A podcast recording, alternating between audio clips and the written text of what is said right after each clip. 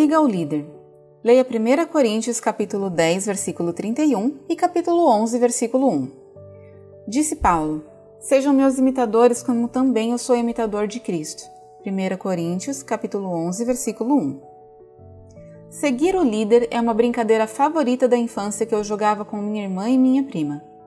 Um de nós serviria como líder enquanto os outros dois deveriam imitar seus movimentos. Podia ser um ato simples, como tocar os dedos dos pés, ou mais desafiador, como jogar uma bola através de um aro.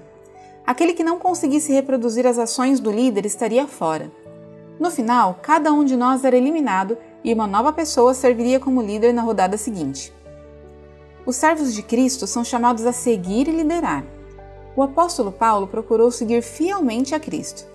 Ao fazê-lo, ele serviu de exemplo para outros seguirem. Jesus Cristo chama cada um de nós para segui-lo também. Como o apóstolo Paulo, nosso objetivo não é apenas seguir nosso Senhor fielmente, mas levar outros a segui-lo também.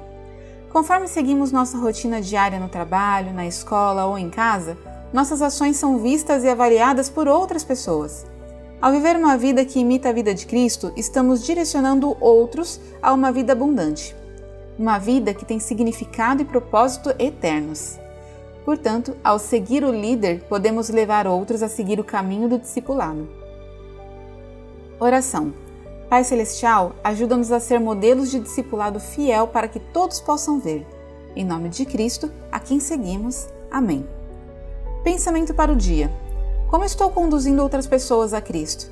Oremos pelas crianças em suas brincadeiras. Wayne Greenwald, Illinois, Estados Unidos.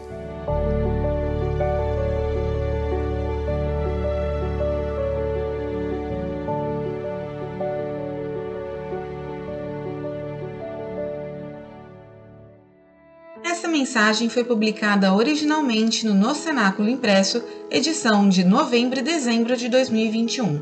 Assine a publicação com reflexões diárias e aperfeiçoe a sua vida devocional. Acesse nocenáculo.com.br ou ligue para 11 2813 8600.